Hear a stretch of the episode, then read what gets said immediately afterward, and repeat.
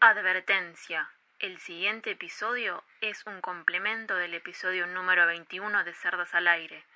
Las feministas no tenemos odio, tenemos bronca. bronca. Hola, ¿cómo están? Mi nombre es Daniela Zarauz y esta es la columna musiquera de Cerdas al Aire. Saben, saben lo que hizo. Cerdas al Aire, el podcast. Bueno, nada, si quieren saber toda la historia completa de Mariana Walsh, les recomiendo que vayan a otro episodio de Cerdas al Aire, eh, que está muy bueno. Yo que ustedes me mando. Bueno, acá nos vamos a ocupar de la carrera musical de María Elena. Eh, me pasan muchas cosas con María Elena y no quiero ser la única.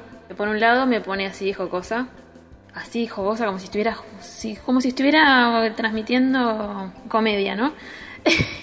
y también me da en la fibra más sensible de mi alma, con lo cual les aviso que voy a intentar, voy a hacer el intento de no llorar mientras les estoy contando su historia. Eh, sus primeros acercamientos musicales son en su infancia. Su papá era un músico eh, aficionado, autodidacta, tocaba el piano, tocaba el mandolín y tocaba el cello. Y a ella y a Susana, su hermana, les cantaba nursery rhymes, eh, porque él era de origen británico. eh, las nursery rhymes son eh, canciones de tradición oral que vienen desde el siglo XVII aproximadamente y que eran canciones para niñas eh, que tenían, bueno, nursery rhyme literalmente significa rima de guardería, ponele, algo así. La literalidad para las traducciones no, no siempre es fiel, pero se entiende que son rimas para niñas. Y bueno, tenía esto, rimas, a eso iba. eh, y contaban una historia. Era poesía con música y con una historia. Entonces, eh, eh, María Elena lo que cuenta es que ella, al, al haber absorbido eso, absorbió música, poesía e historias, cuentos. Y bueno, claramente fue una gran influencia para, para su música más adelante. Bueno, estas nursery rhymes eh, usaban un recurso que se llamó en inglés nonsense, eh, lo que significa sin sentido, y aquí lo, llamamos eh, disparate. De, también viene de- de- del siglo XVII y es un, recurso que ella usó mucho en sus, en sus obras, en sus canciones, en sus libros, en sus obras, en todo. En lo que consiste el disparate es en jugar con el lenguaje y encontrarle nuevos significados a las palabras, eh, jugar rítmicamente con las palabras, con la musicalidad de las palabras, o sea, ya ven hacia dónde vamos, ¿no? Y lo que ella hizo fue como traducir en un sentido literal y espiritual todas esas nursery rhymes y todo el nonsense que ella conoció de chica y le gustaba mucho y no, no, no, no, encontraba algo así en nuestro idioma. Lo que también ella decía era que eh, estos, estas nursery rhymes son eh, parte del folclore británico y que el folclore es como la infancia de los pueblos. Entonces estaba bueno eh, esto de fusionar el folclore nuestro con música infantil.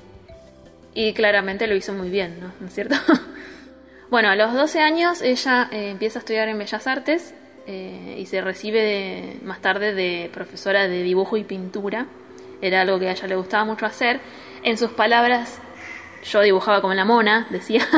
Este, habría que ver, ¿no? Eso según ella, eh, que es muy humilde. Pero lo que sí se dio cuenta era que escribía mucho y que hasta hacía retratos literarios de profesores de ella, maestros, etcétera, etcétera. Todas las autoridades ahí, ella les hacía eh, retratos literarios, o sea, escribía sobre ellos. Calculo que en un tono humorístico como ah, el que la caracterizaba. Su hermana, Susana, le decían Baby, era profesora de, música y no podía creer las cosas que hacía María Elena. Después que se fue con Juan Ramón Jiménez, eh, al tiempo la contacta Leda Valladares, que se conocieron por carta, era la, manera de conocerse en ese momento. Estamos hablando del año 1951, eh, cuando María Elena tenía 21 años y Leda tenía 32. Leda Valladares es una folclorista eh, argentina también eh, folcloróloga argentina, me salió, vamos, musicóloga, literata, poeta, compositora, cantan todo, todo como María Elena. Ellas fueron a París, como Manuelita, y estuvieron en la inauguración del Crazy Horse, que el Crazy Horse es un cabaret que se inauguró en ese año, en 1951, y ellas eran uno de los números. María Elena lo cuenta como eh, una humorada de que ella no, no estaba haciendo striptease. Pero, ¿qué, les, qué, qué es lo de raro? Sí, había striptease y nosotras tocábamos folclore ahí.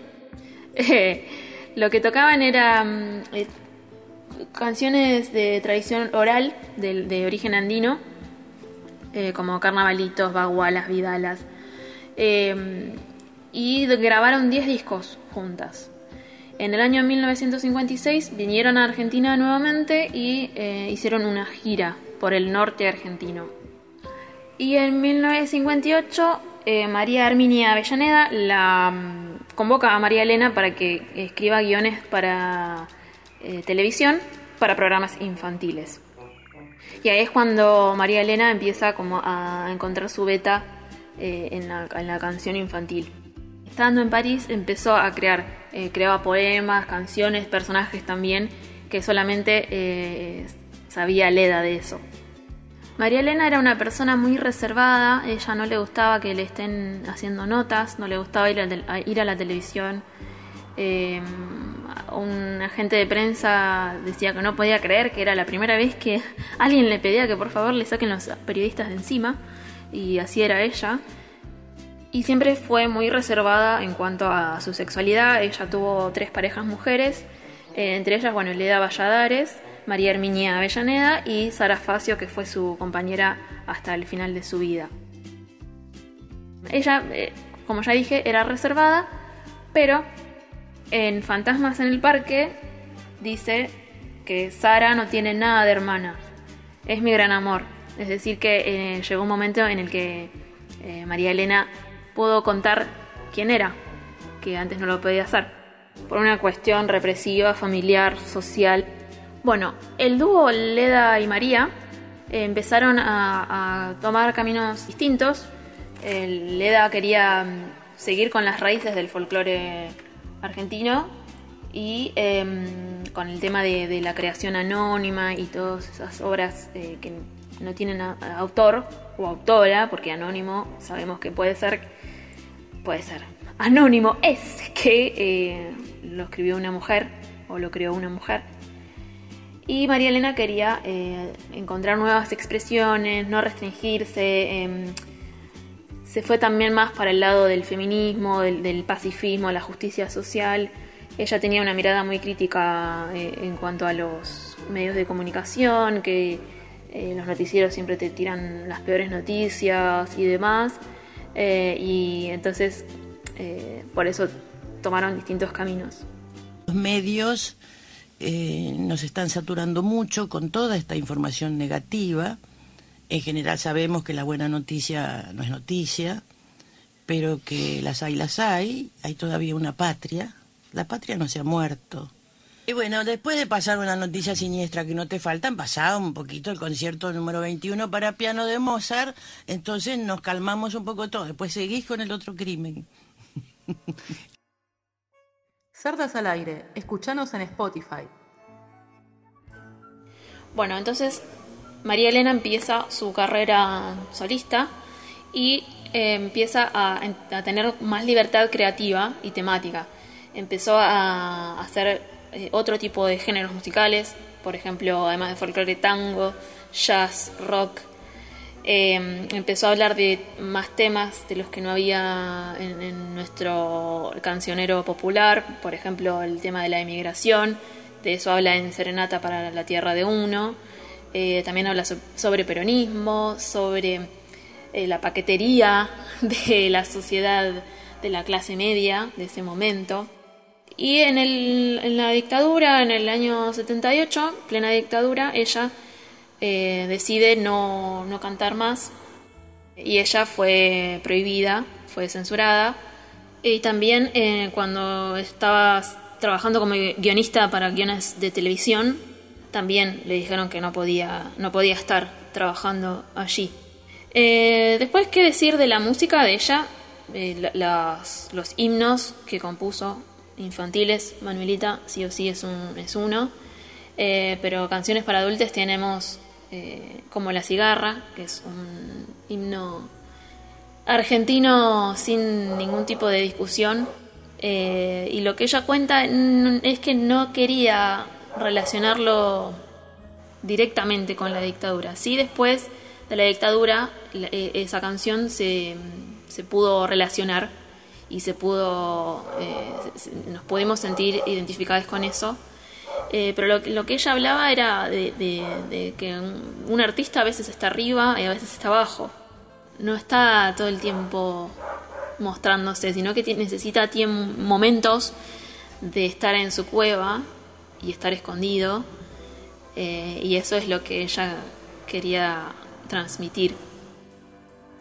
La columna musiquera. Con respecto a ser una de las compositoras más importantes de nuestra historia argentina y haber llegado a tantas niñez eh, y a tantas generaciones, ella decía que eh, se sentía muy agradecida porque eh, siente que tiene una familia muy numerosa. Y en cuanto a, mm, su manera de ver la infancia, dijo lo siguiente. Nunca pensé que hiciera falta agregar moraleja al final de una canción, ni decirles a los nenes que se porten bien. Nunca me interesó ponerme en el papel de madre. O sea, ella nunca subestimó a las niñas por ser niñas, eh, no los veía como, eh, bueno, van a llegar a ser adultos, sino que ya los eh, consideraba como personas completas. Eh, y para cuenta una leyenda que para entrar a sus obras, los adultos, les adultes, en esa época le decíamos adultos todavía, eh, si no tenían hijes, se inventaban algún sobrine por ahí y, e iban a, verla al teatro. Y ella cuenta que esos años de- del teatro fueron los más felices de su vida porque tenía que, que actuar ante una chiquilinada entusiasta. Voy a hacer un re- mini repaso de los géneros musicales que ella abarcó con ejemplos. Por ejemplo, Canción de Bañar la Luna puede ser un guayno, un carnavalito. eh, tiene una escala pentatónica que es una escala de cinco notas eh, que eh, tiene mucho que ver con la música oriental. Estamos invitados a tomar el té, tiene mucho de jazz. Pues Chacarera de los Gatos, Chacarera. y Manuelita tiene un ritmo de habanera, que la habanera es como eh, lo que después originó al, al tango y a, y a la milonga. Así que imagínense eh, la cantidad de música que habrá escuchado esta mujer. Cerdas, el podcast al aire. Bueno, y por último voy a hablar de su feminismo, su, su militancia. Ya se habló en la columna de, episodio número 21, pero eh, ella lo que decía era que mm, no se sentía cómoda con la política, porque la política era cosa de hombres y nosotras somos más de querer acción y a partir de ahí resultan las cosas y que su feminismo estaba implícito. No decía feminismo, sino que decía el tema de la mujer está implícito en mis canciones. Por ejemplo, en Requiem de Madre, trataba sobre una mujer que eh, no, no estaba muy contenta con su suerte. Madre, Requiem de Madre. Ya el título te lo dice todo. Y es eh, una adaptación de un poema eh, británico, inglés, que ella eh, adaptó justamente y que el autor es anónimo, es decir, que es una mujer. Bueno, hasta aquí la columna sobre María Elena Walsh en su faceta musical. Nos vamos con unas palabras de ella y un tango que ella compuso. Y en uno de los pocos tangos que compuse hay un hecho modestamente insólito, que es un tango en que una mujer le habla a otra, dice, ¿te acordás hermana? Es una parodia del, tango Tiempos Viejos, pero claro, en, nuestro tango en general el que lleva eh, la voz cantante es el muchacho y parece que las mujeres no tuviéramos nostalgia de nuestras mocedades.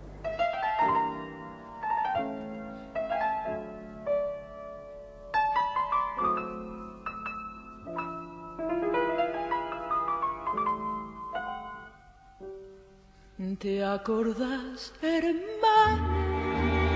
¿Qué tiempos aquellos? La vida nos daba la misma lección. En la primavera del 45 tenías 15 años, lo mismo que yo. ¿Te acordás, hermana, de aquellos cadetes? el primer bolero y el tener galeón. Cuando los domingos la lluvia traía la voz de Vincro